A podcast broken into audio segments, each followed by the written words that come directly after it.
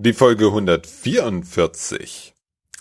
Wie dir fünf Fragen helfen, dein IT-Marketing zu starten. Du hörst den IT-Management-Podcast und wir starten jetzt gleich. Hallo und herzlich willkommen. Hm, was geht denn dir durch den Kopf, wenn du Marketing im Kontext der internen IT hörst? Stelle ich diese Frage im IT-Service-Katalog Bootcamp, dann bekomme ich auf jeden Fall folgenden Satz als Antwort. Tu Gutes und sprich darüber. Der Satz stimmt. Natürlich dürfen wir über Projektfortschritt, abgeschlossene Projekte und sonstige Neuigkeiten aus der IT berichten. Das machst du wahrscheinlich schon. Die Frage ist, ob du das als eine lästige Pflicht siehst, die erledigt werden muss. Ich erlebe es leider sehr häufig, dass es im Intranet eine Unterseite einer Unterseite gibt, wo diese Meldungen der IT veröffentlicht werden. Nur niemand weiß, ob und wann, ja, von wie vielen Kollegen das gelesen wird.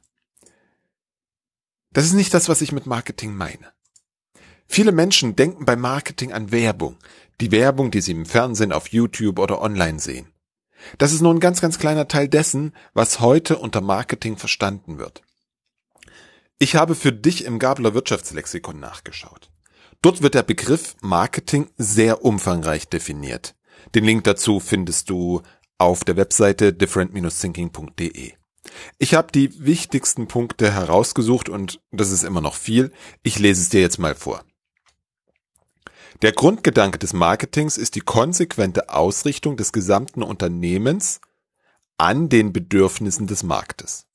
Marketing stellt somit eine unternehmerische Denkhaltung dar. Darüber hinaus ist Marketing eine unternehmerische Aufgabe, zu deren wichtigsten Herausforderungen das Erkennen von Marketingveränderungen und Bedürfnisverschiebungen gehört, um rechtzeitig Wettbewerbsvorteile aufzubauen. Darüber hinaus besteht eine weitere zentrale Aufgabe des Marketingmanagements darin, Möglichkeiten zur Nutzensteigerung zu identifizieren und den Nutzen für die Kunden nachhaltig zu erhöhen. Dazu kommt eine Erweiterung der Definition, die uns noch mehr Aufschluss gibt. In den letzten Jahren hat sich diese dominant kundenorientierte Perspektive zugunsten weiterer Anspruchsgruppen des Unternehmens zum Beispiel Mitarbeiter, Anteilseigner, Staat, Umwelt, erweitert. Diese weite Definition des Marketings stellt die Gestaltung, Achtung, sämtliche Austauschprozesse des Unternehmens mit den bestehenden Bezugsgruppen in den Mittelpunkt der Betrachtung und betont die Rolle des Marketings als umfassendes Leitkonzept der Unternehmensführung. Im Prinzip könnte ich die Definition wie folgt zusammenfassen. Die Aufgabe des Marketings ist es, den richtigen Menschen die richtige Information zum richtigen Zeitpunkt an der richtigen Stelle zur Verfügung stellen. Ich habe überlegt, ob ich anstatt Information Botschaft sage. Allerdings trifft das meiner Meinung nach nicht. Eine Botschaft ist eine Teilkomponente der Information. Das Wort Information führt uns vielmehr auf die richtige Spur, denn im Prinzip ist die gesamte Kommunikation ein Medium für das Marketing.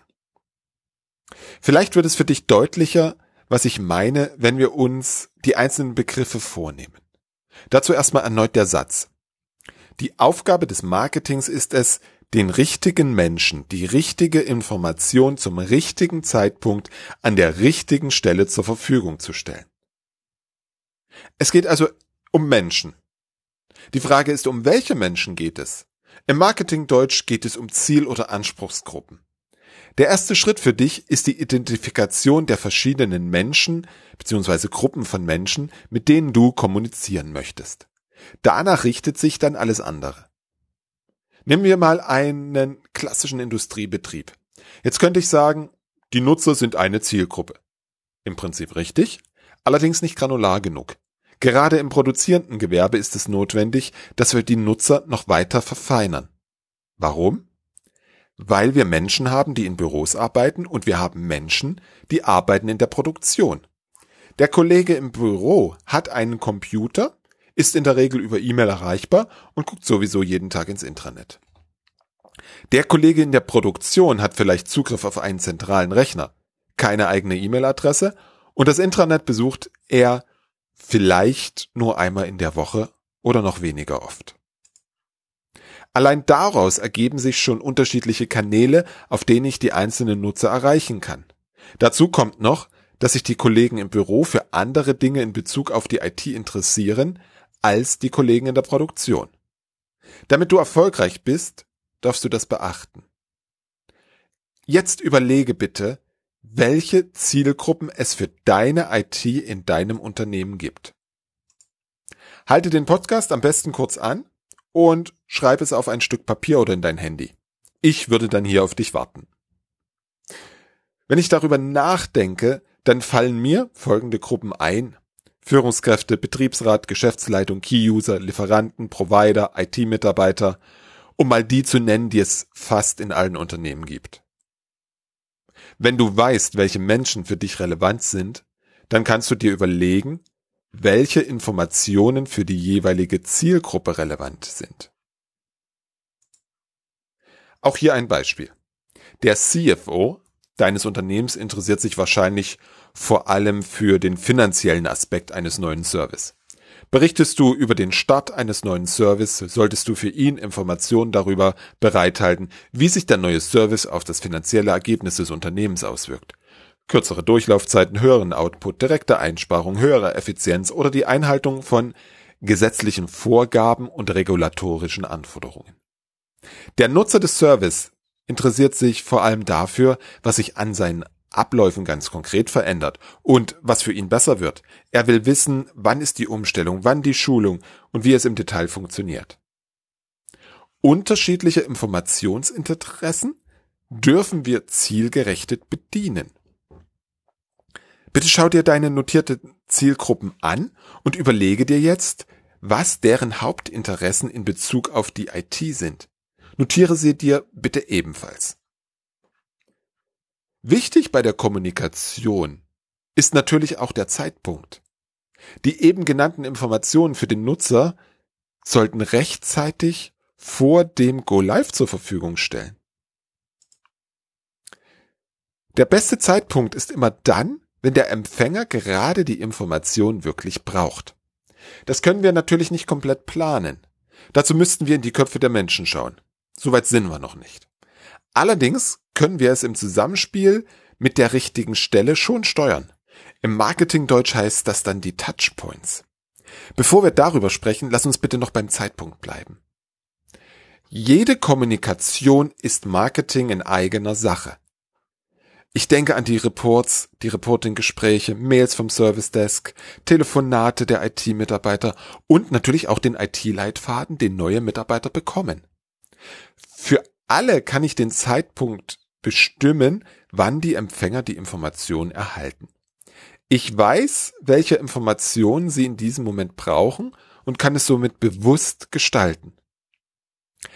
Es ist essentiell, dass wir den Menschen genau die Informationen zur Verfügung stellen, die sie benötigen. Wir dürfen ihnen helfen, dass sie nur die relevanten Informationen erhalten. Viel hilft nicht immer viel. Im Gegenteil. Die Touchpoints helfen uns, die richtigen Informationen zum richtigen Zeitpunkt zur Verfügung zu stellen. Wenn ein Nutzer auf das Self-Service-Portal geht, dann will er in der Regel einen Incident öffnen oder sich über das Angebot informieren.